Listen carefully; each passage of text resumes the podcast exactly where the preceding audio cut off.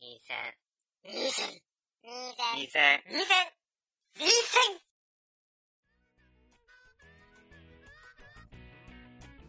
はい、始まりました。第152回、学生最終防衛戦線です。はい、よろしくお願いしまはい、お相手はワンとす。、たかしです。はい、ね。えー、っとですね、今回は、うん。ちょっと2015年の春アニメがおもう早くも終わってしまったということを聞いたので、こ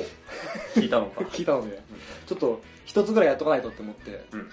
響けユーフォニアムをいいですね。やっていこうと思うんですが、うん。やっぱりね、僕ら二人じゃちょっと役者不足でありますよね。そうですな。ええということで、えーゲストをお呼びしております。どうぞ。あ、ケンスケです。はい。えそんな、そんな、ハードル、ハードル上げ、ハードルハードル上げなくてもいいんだけ もうやっぱ響けユーフォニアムといえば、ど。そんな思い出、強い別に。多 分、まあね、さそういう王道アニメはこう、俺にあまり任せないでくれっていう、こう、あまあ、確かにね、いや正直な話、はい今期の中で一番面白かった。そう、言ってらっしゃる一番、まあ、ビッグタイトルじゃビッグタイトル。そうなのまあ、京アニ、あでも他になんかあったフェイトとかやっぱ、フェイトあとか、フェイトとか断末とかじゃないのそうそうそうそれそれはなんか、後から的な問題じゃ、断末とか一個後からじゃないいやいやいそうでもなやい、だって1話でのいや、一話じゃない、いや、その始まる前に。いやや、そそうう、いや、あれはそうそう前ねから、あの、ラノベカのエースだったから、端末はあ、そうなんだ。そうあごめんなさい、その辺のあの事情知らなかった。そうなんだ。そう期待されてたんだ。期待されてた。その陰でユーフォニアムは、まあどうせ今日割だし、あ、最近の京アニ出し的な流れあか。まあままああまクあオリティは高いけど、まあそこそこだろうみたいな、前評判だったよ。そうか、もう、ガシガシガシガ シじゃ。あ、じゃあやっていきましょうか。は。はいいえーっと、じゃあ、とりあえず聞いてない、見てない人のためにね、えー概要を説明します。出たえー響けユーフォニアム。先大きに吠え るね。そう、ワンちゃんのね、この、おもてなしのこう心出ました、ここだ からね。はい。えっと、かつて、吹奏楽、吹、もうもう一回言っていい 褒められた途端から、 あの褒められてないんだからさ、えー響けユーフォニアム、うんかつて吹奏楽の強豪であった北宇治高校に入学した大前久美子は今となってはすっかり落ちぶれてしまった吹奏楽部に入部するお世辞にもうまいとは言えないマーチング演奏やる気のない先輩部員たちそんな中新顧問滝昇の登場によって口だけの目標だった全国大会出場に向かって物語は動き始める恋の出演は黒沢智代浅井さやか豊田萌え安西千佳桜井貴弘など、えー制作会社は京都アニメーション監督は石原達也さんです桜井さんに飛ぶんだね。いやなんかさどう攻めがあるいや、ワンちゃんのさじ加減だから、声優に関しては そうそう完全に違う。いやーいろいろ言いたいけどね、うんやっぱね早見がいたりとかねそうだね。うんだったからねそうですね。ええみんなタッキ先生に飛ぶとは思わなかった。結局しただけで大丈夫です。そう正直な話あ先に言うとうん俺寿、美奈子の中で一番今回の田中飛鳥先輩が一番好きですおへー以上終わり終わり終わりもうフリートーク早いね。 えっとですね、あ、そうで、響けユーモニアムに関しては、うん。ジョニー戦で、音声の方では、うん。あの、募集してなかったんですけど、うん。メールあのそう、隠れてちょっとツイツイッターの方で、あー、出た響けユーフォニアム募集しますどみういたいうこ俺に隠れて募集してるやつ。と別にいいじゃん。な、したところ、うん。正直ね、1週間ないぐらいだってん、多分3日ぐらいしか、うん。そのツイッターに流してないんだけど、うんそれでも一通来た言ってくださって、やったーバンザーイバンザーイ 万歳、ありがとうございます。コアなファンがいるいらっしゃるんですね。そうだいねや。本当にありがたい。ありがたい。さすがユーフォニアム。響いてるね、世界、世間に。世間、世間に。世間狭くないそうか。はい、行きます。処理しきれなくなったら、その、編集点みたいなのやるのやめて。本当に。えーっと、うどん屋の東さんからです。あれうん。ままたまた。はい。起きてくる。俺は気になってる。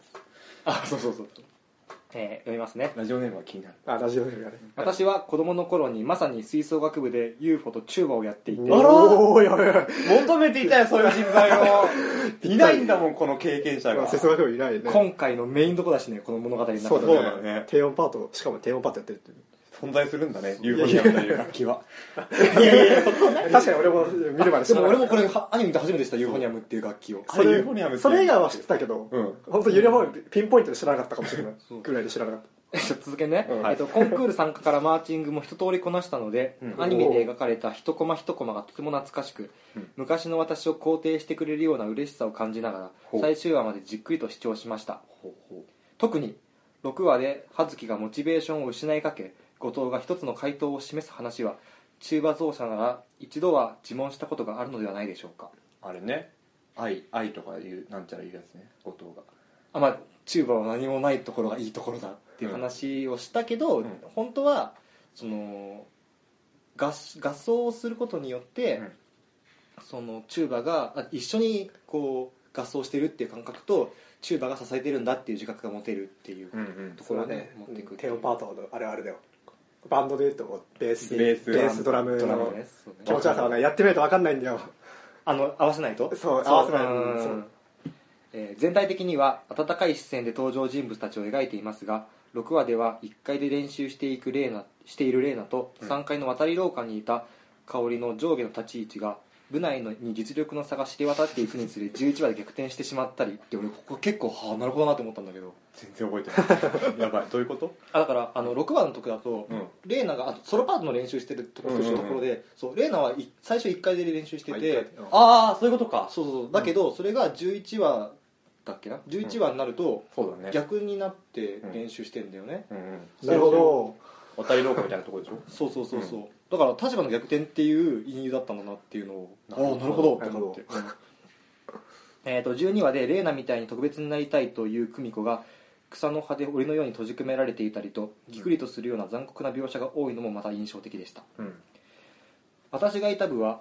私がいた部はうん県大会で万年銀賞の冴えない部でしたうん作中で上級生と下級生の過去のいさかいが少し描かれたように銀賞の後に犯人探しが始まる陰湿な水部の一面に嫌気がさして私は進学と同時に楽器をやめてしまいましたうどん何かのきっかけで久美子たちのようにまとまって高みを目指すようなことがあれば部活動の思い出も違ったものになったかもしれませんそうそう作中の描写で一つだけわからないものがあります11話でオーディションに向けた練習を重ねる香りに副部長が炭酸水を渡すシーンです管楽器奏者はゲップをよ催す炭酸水を練習中に飲むことはまずありえませんあそこで炭酸炭酸水を渡したベテラン副部長のシーンは何だったのかどうも嫌な方向の想像が湧いてきてしまいますまあ確かということにでねした別に炭酸水である必要ない水は水でいいんだ水もんでいいねもんね確かにねそこまで見てなかったわいやこれすげえいやよく見てらっしゃると思うけいやど怖いよねなんかちょっとそれでちょっとあの先輩の謎感がほんの少しだけ解けた感じがするえー、そうなのいやわかんないその後半を見なきゃ全くわからないけどあそうだね想像的な位置で部分でね、うんやっぱりないやそういう声を聞きたかったんだよああいやその吹奏楽やってた人そうそうやっのてた人からあはいはいはいはい正直さもう本当に基本女子がやるものじゃんまあ男子あんまりいないもんねそうそうそうだから俺も友達一人二人しかやってる人いなくて、うんもう本当に謎の世界だったんだよね吹奏楽部っていのそうはだね、うん基本的に本当に女の世界ってそういう感じするもんねだからもう全然あこれはリアリティあるのかないのかっていう話をさずっと考えてたんだけど、どんだけ女友達いないんだっていうことで 裏返しだけでも聞けないでしょああ吹奏そう楽部いざこざそういざこざ的なもんドだラねドロドロしてんのとかあさあまあ確かにまねあ絶対聞けないよだから気になってたんだけど、うんまあやっぱねうんそうなってくるとあれかもねあの吹奏楽ってこう運動部的な要素もあってアニメにしやすいけど、うんその文化系的な要素ももちろんその中でのドロドロみたいなやつの,、その感情演技演技みたいなやつも描きやすいっていう意味では、テーマとしてはいいのかもしれないいいよてか音楽ってねそうなんだよ基本両方の要素があってさらにその集大成ってやつもすごく描きやすいじゃうんんそのまあ場がある場があるもんね、コンクールとかそうだねまあ、演奏っていうものでひ示せるから映画以外で音でも攻めてるしバー,、まあ、バーもあるしね、最高のが題材だと思ってるよえ俺ーは、まあ、その分大変だろうけどねいろいろアニメで描くの、うんそうそうだだねね、そういう意味で言うとやっぱ京アニ今い日や今回すごかったなっていうのいはやね楽楽器演奏は教員に任せろってねやっぱ思ったねうん、うんそうていうか俺京アニの中で俺これが最高だかもしれない俺の中では出た過去の教員に過去の京アニの中では中でもそれはちょっといやクラウド それはクラウドでしょ分かってるそれ分はかるけど、うん原点にして頂点だからそうだねいや俺さなんかもう先に言いたいこと言っちゃうけど、ん俺これ、久美子の久美子が特別になろうとする物語だったじゃんこの物語ってまあそうだねだだから言っちゃえば主役になるまでの物語だったんだよねこのアニメって久美子がうん自分が自分の人生の中での主人公になろうって決意をするまでの物語でうんそういう意味ではすごい正しくエピソードゼロだったなって思うんだよねなるほどうんでさアニメとかてか作品って基本的に先が不透明な方が面白かったりするじゃんわかるわまとめが、うんそうあのー消極的な意味で言うとまとめになっちゃうとそれが一つの執着点になっちゃうからそれに対する批判ってのが必ず生まれてくるっていうのがあるんだけど、まあ、積極的にはいろんな要素いろんなこう未来が見えるっていうそこに想像の余地が広がってて、うんそれがその個人個人の面白さにつながってくるっていうのがあると思ってさ、うんそういう意味ではエピソードゼロっていうのは面白くないはずがないっていう題材であってさほだからそういう意味では本当にこう素材選びから描き方まで素晴らしかったと思うユーフォニアムう、うん、以上お一気にいったないやなんかなんか忘れちゃいそうだっ たかあらの先に言っとこうかなと思ってそんな感じですそうですなはいさあ、えー、と152回 終わるのもっとなん何かもここ個別的に掘り下げていく感じじゃないあ個人的になんかあるいやわかんないけど なんかさこの前今までのこのラジオの流れ的には、まあでもストーリーに関してはね、うんまあ綺麗だったなとしか言いようがないという、うん細かいところも全然わかんないからああその実際どうだったかあそう実そう際そういう関係があるのかとかこれはリアリティがあるのかあーとそかはうだねもう全然わかんないからそれを置いとくとしても、うん全然知らない人の目線から見たうん吹奏楽吹奏部楽と部いう意味では、そのすごい興味持ったし吹奏楽というものに、うんまあ、知らないこともいろいろ知識増えたりしねあとは最初の方であった久美子のモヤモヤってやつが、まあ、さわかりやすく言えばあの玲奈ちゃんとのうん中学校のああ結果発表の時のさはいはいはあの食い違いうんが最後に向かってその一緒になっていくっていう、うんそこら辺の成長の過程とかも超綺麗だったし、そうだねうんいちいちそのさ最初と最後のさその久美子の心情の変化を同じようなうんえ絵でえそうだねカットで,、うんうんうんうんで違いを出してうんこう変わったんだよっていうのを描く過程とかもすごい綺麗だったしそうねだねそうこれあの前回のクロスアンジュと真逆でうんもこっちの場合はもう最初の段階から最後の段階を想定してるんだよねうだろうね最後の落ちどころっていうかもうあの多分根底ぐらいまではもう多分想像想想像しててまあ俺らもね別にあそこでなんか負けるって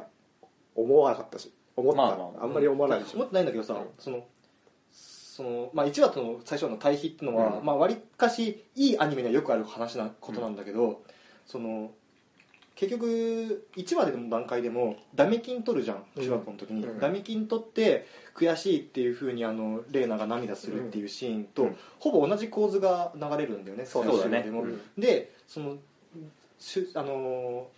不大会、まあ、その先さらに先の大会に進むのはっていうふうに言った,、言った後にそのい言う人のセリフが聞こえないっていうのも1話と対比されてるう同じなんだよね、うんだからそのその構図も同じだし場所も一緒、うんでレイナの涙っていうのも一緒、うんなのにその感情演技だけでその1話とさそういう最こと終話を対比対比させるっていうところがすごい感動できるっていそううだ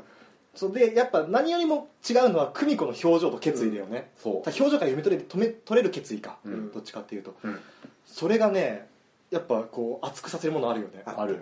あのあこっちが熱くなってるけど画面すごい静かっていうとこ ろがまたこうねかき立てるものがあるっていうさ、しかもすごいのがさ13話って要は3ヶ月後だよ1話からしたら、うんなのに1話の風景が思い出させる思い出す出すあそうそう出てくるそあういうあのシーンだってことでしそうょそうそううんいちいちパッパッパッパッパってさうん別に見返してるわけでもないのに出てくるっていう,、そうそだねのなんか構成力っていうか、うん印象的なシーンをやっぱ使ってるんだろうねいろいろ1話の段階であれを一番最初に持ってくるっていうところで印象付けるっていうのは、うん本当にそれそれは構成のうまさだと思う、そう思いますさっきさっきそのそのシーン見ててさ、うんそこだけちょっとだけ思ったのがさ最後の13話でさうん「金賞です」ってさあの幕みたいなさうんはいはいはい、出るとこあるじゃん、うんあれって金だけの発表でしょ、うんレイナってあそこで喜ぶべきじゃなくないダメ金だってさその後にさ金の発表あるわけでしょ、うんあのダメ金じゃない金の発表あるわけでしあーまあ確かょ、にねダメ金じゃなかったから時こそ喜ぶべきなんじゃねえかなってでさっもき言大った体だわかるんじゃないの上に出てる順番でってあれ3つ並ぶのかな三つで三つで全部出てき金であと金以外は確か全部銀なんじゃなかったっけ銀とどうでしょうどうなんかあった銅どうあ全部銅ないどのうどうまでしかないのか全部どうみたいな全部どうだと多思う分そそうだねでも金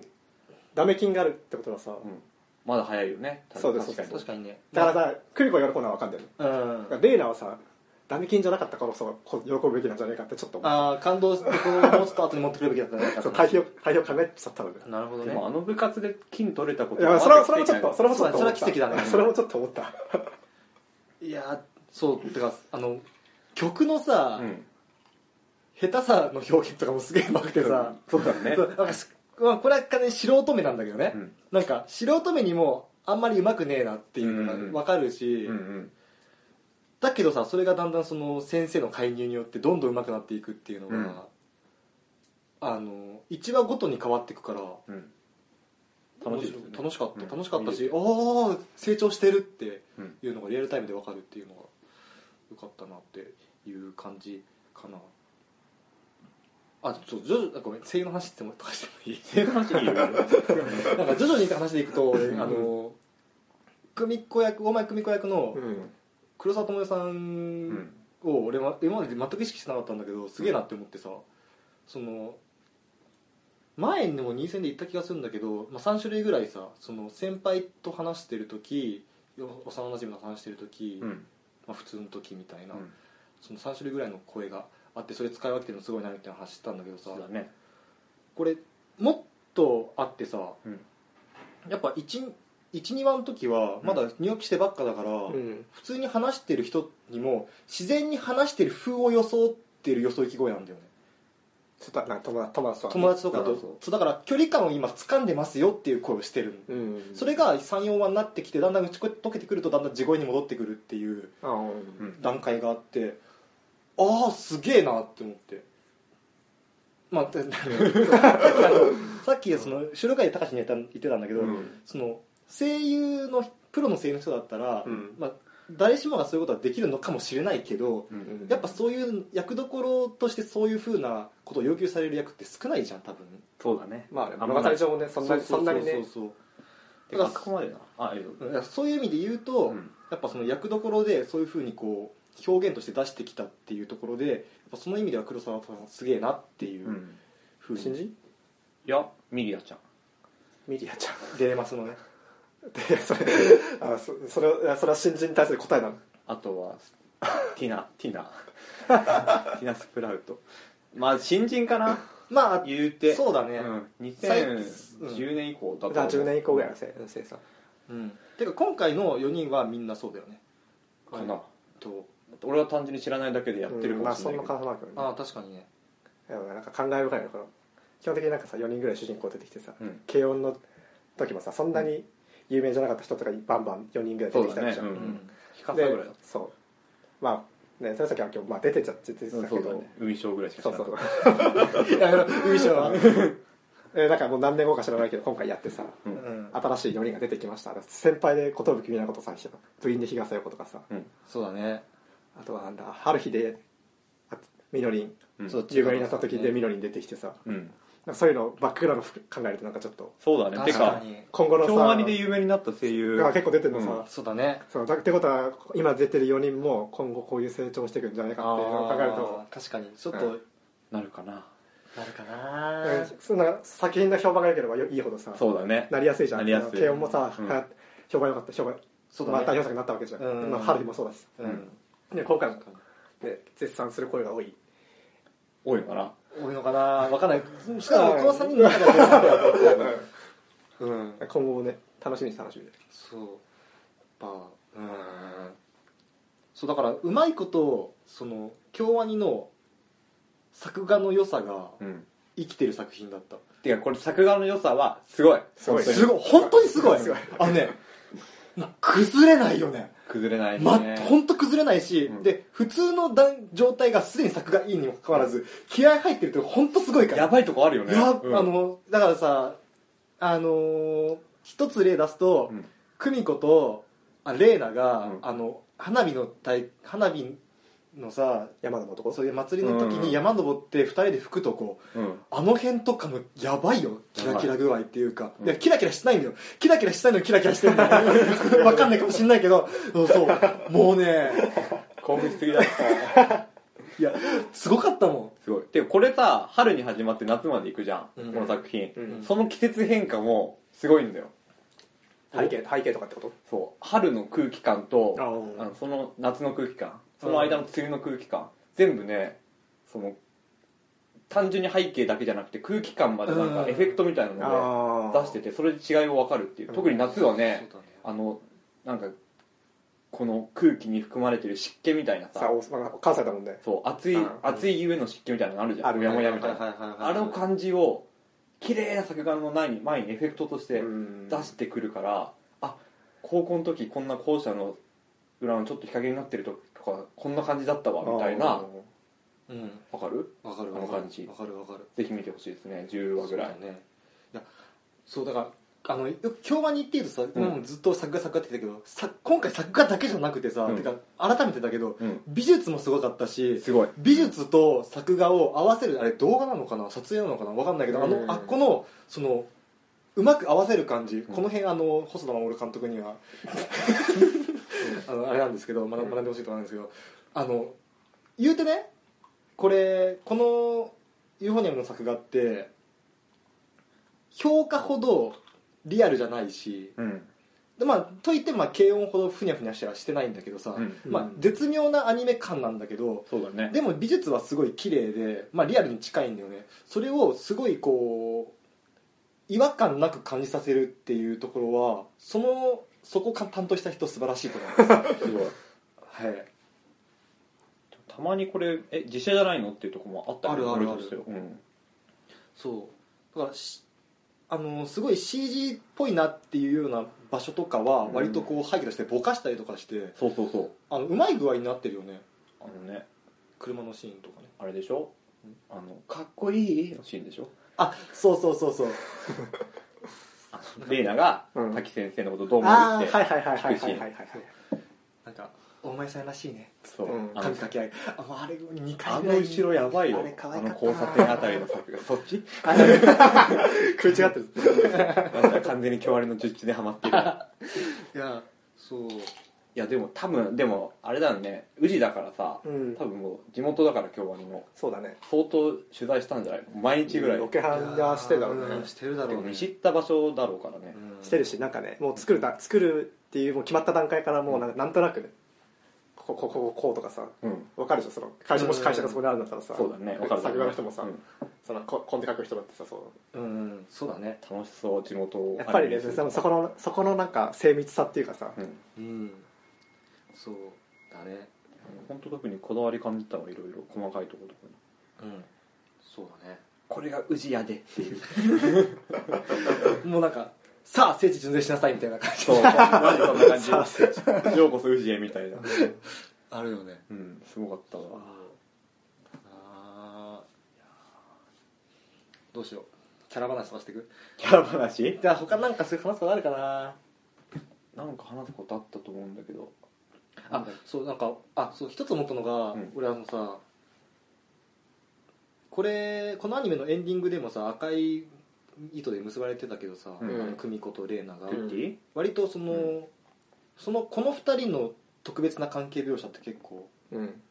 あるじゃんあるねなんかあの感じがさすごいちょっと前の邦画っぽくない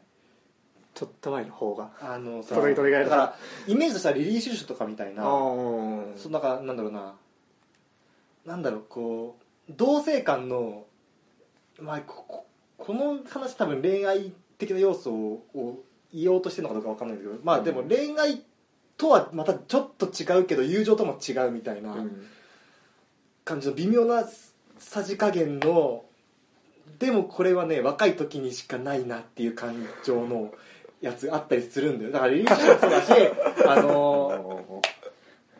あの花とアリスとかもそうだし、岩井俊二あ、な岩井俊 二岩井俊二的な匂いがする、がする。なって思って。じゃあ、なんかね、なんかさ、なんだろう、二人だけが知ってる同盟みたいなあー わかりやすいかもしれない感じ。あうーん。なんかもう二人だけの世界でもいいみたいなのもあるし、うん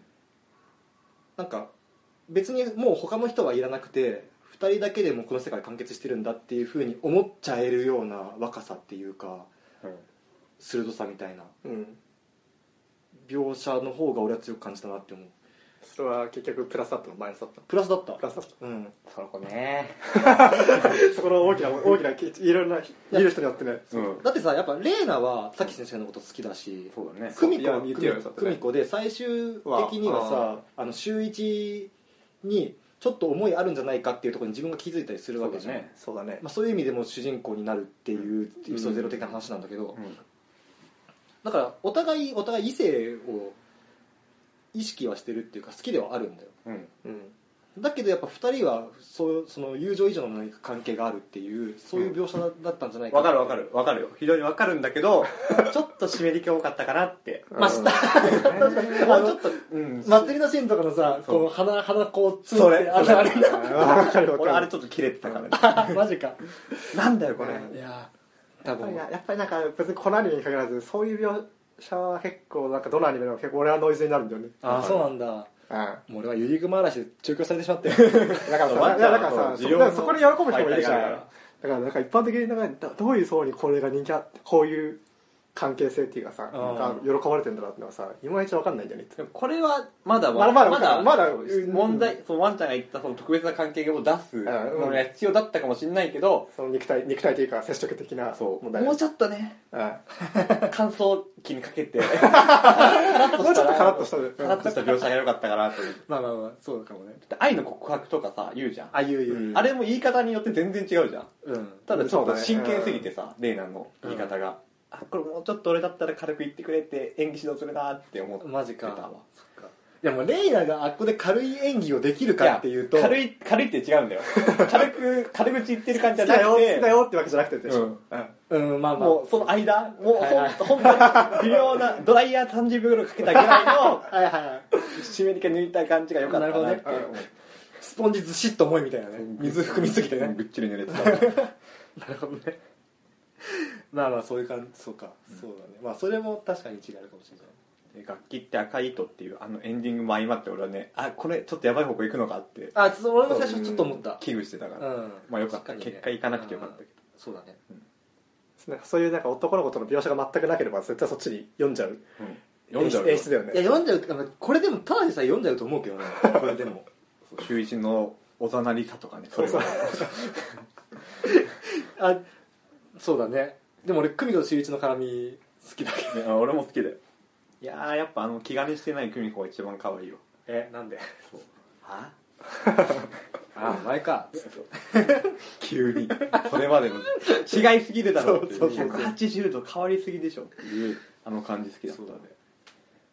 最近京ガニはね幼馴染をやってくれるからいいわあおその最好高きの最高ですコラコマーケットそう玉駒に代表される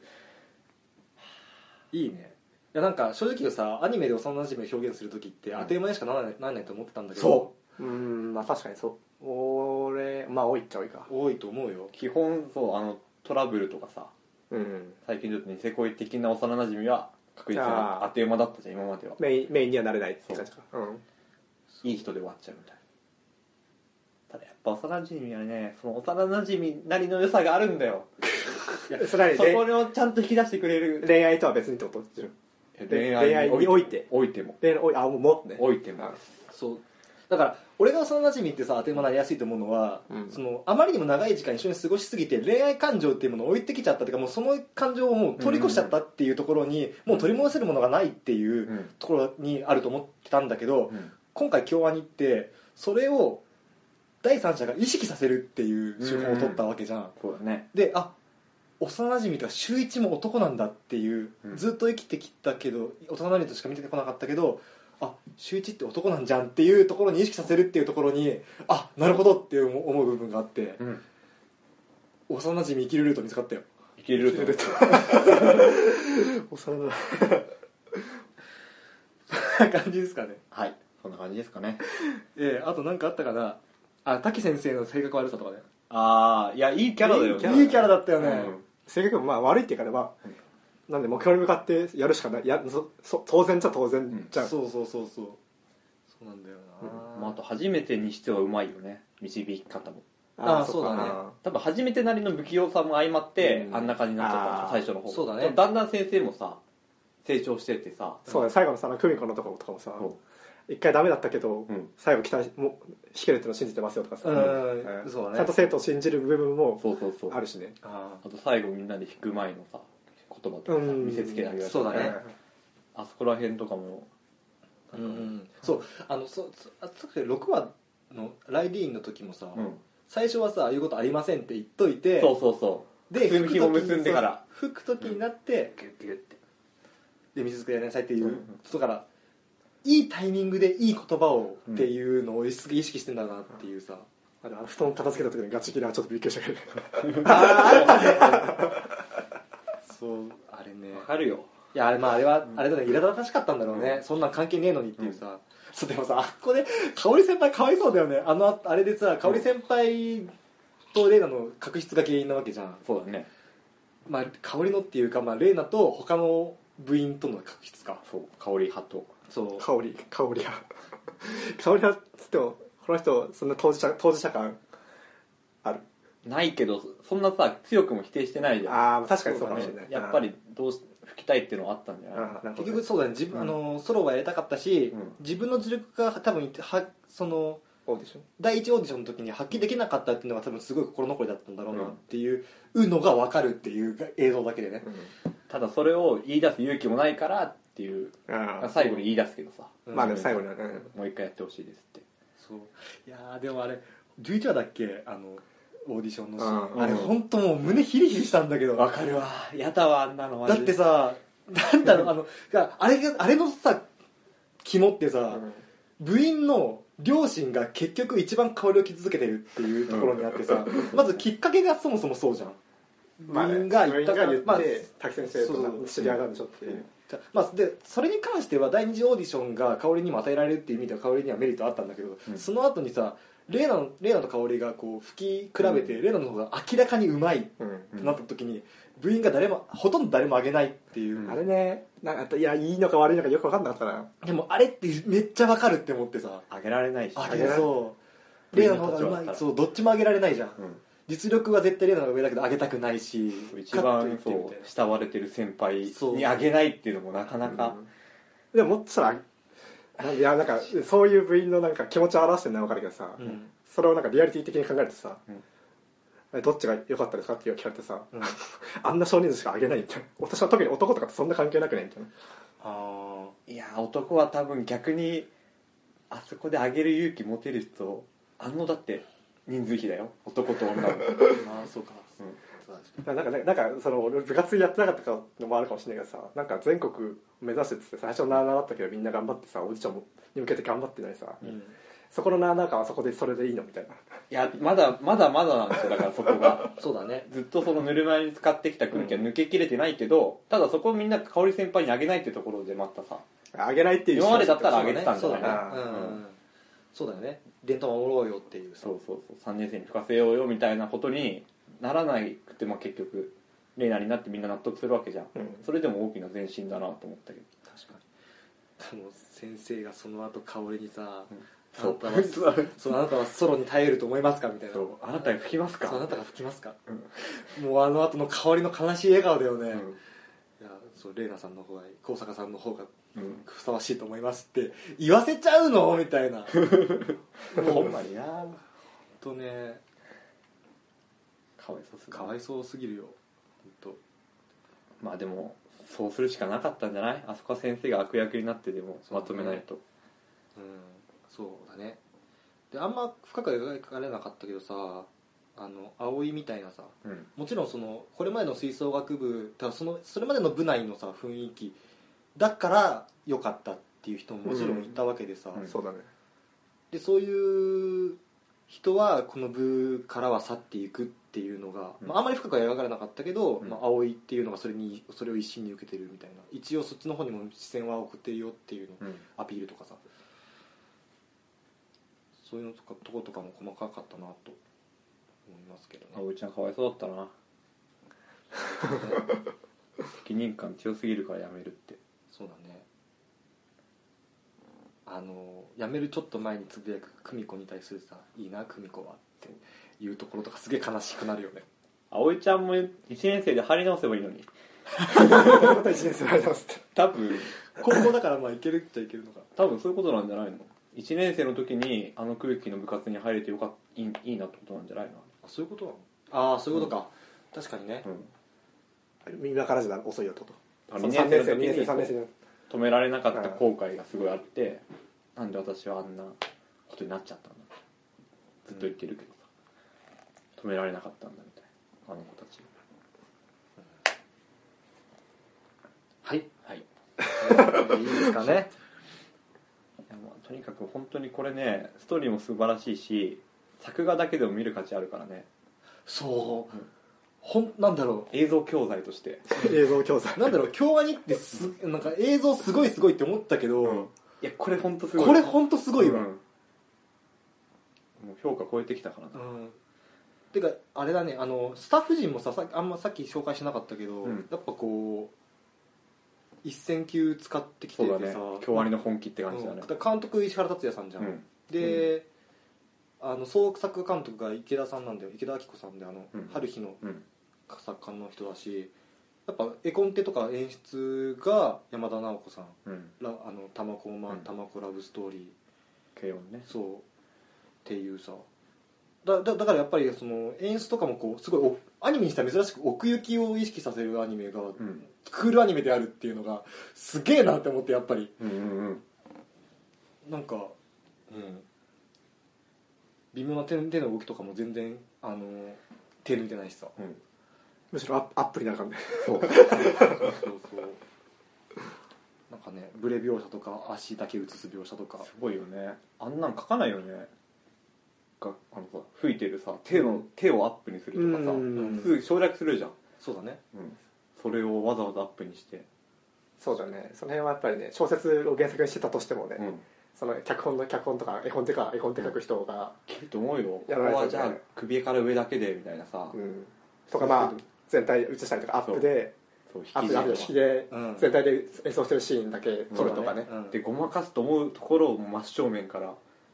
臨場感を伝えるためっていうのかなあとオープニングのその吹いてるシーンとかもすごいしねああぐるって回ってってやつ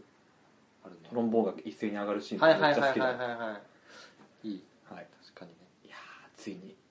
俺はこれが見たかったんだよ京アニのこ れが今まで我慢してたけど慶応の時にあれがみたいになっててその話入るそう深くは言わないけどただ何年越し5年越しぐらい慶応か一ら期から感届いたらそれが2008とか9だよねあ慶応そんな前だっけもっと前かもしれない、ね、2009が確か慶応2期じゃなかったっけえ11年とかじゃないの9年11年ですかだったらあ映画とかじゃないだってあそうか多分 2009? だ8から8が1期だと思うマジかそれから考えたら約だから8 8あー多分そんぐらいだ年多分そんぐらい8そんぐらいだわ年越しです年越しに俺が求めていた京都アニメーションが来た京都アニメーションの音楽ものが来 たていうか俺らアニメ見てんな8年 かまあそうかそうなるか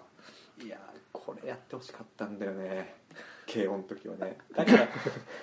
慶応慶応でそうまあでも今考えてみるとそう2つ見比べてみるとね慶音には慶音の良さがあるなと思ううんようやく分かった大人になったねそうこのユーフォニアムをやってくれたからこそ慶音が許せたっていうのがあーやっと自分の中で消化できたかサファイアちゃんさ、うん軽音要素い一手に受け受け持ってないら確かに分かるわ確かにそうかもしれ なんなかいいろいろ混ざってるよ まだいろいろ混ざってるなっていうあそうだからそのギャグギャグ描写は日常が混ざってるしそうだね玉駒日常あたりが、でやっぱあの瞳とかの描写はさ、うんすごい評価評価っぽいねぽいって思うし、だからなんか前の話でも言ったかもしれないけどちゃんと京アニってこう財産を築いてきてんだなってそうだだよ 水の京アニだと思ってたのについにもう空気まで綺麗な京アニになったし最終話のさあの、うん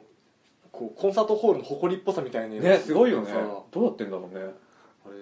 かフィルターとかあんのかねよくわかんなマいイケルとあんのかもねそれ専用の会社とか作り出しそうそのう ちもうあんじゃないのっていうかあなんかあるよね京都アニメーションなんとかなんとかだああなんかあった VFX だっけなんかその特そう作ってんだよね会社別の会社そうなの別の部署作ってるっぽいんだよね、うん会社か部署か分かんないけど、うんなんか特殊効果撮影班みたいな、あもうそこで名前出てんうのんだからもうエンディングそのうち大変なことになるんじゃないのハリウッドとか進出するんじゃないの その効果だけ持っていやでもね綺麗さだけで言ったら、うん全然アニメだったら最高できると思うよできるね、うんてか映画並みだよね普通にクオリティがアニメ映画並あのみね正直な話、あの映画で見た「ラブライブ!」の作画よりも、うんこっちのユーフォニアムの方が作画いいと思うなんでやそこでどこどどっちそれ何のなんでやそんなことがあるのよっていう、あうん、へえそうですね、すごいわ本当にでもこれうん、いやなんか嬉しい嬉しい今日なはんねか京アニなんだかんださ「い」って低迷してたじゃんそうだねまあここ最近はねいつ以来春日の消失以来こんなになんか盛り上がってるのそうか評価も面白かったけどあんま盛り上がった盛り上がんなかったし、うんなかったしねああそうだねツークールで24そうかツーツークールだもんね、まあでもそうだね中二病教会の彼方ん不利よ不利うんそうまあそこら辺もさややややだったじゃんやだからやなんか一部にはまあそう好きだけどだけど俺もめっちゃゃ評価とかフリー好きだったけどそんな話せる人もいないっていうただそうだねユーフォニアムは普通にその今までその京アニの話をしてなかった層とも、うん俺の周りだと話してる普通にね見てるとか聞かれて「あめっちゃ見てる面白いね」みたいなああ面白いよねそうこの空気本当久々、そういや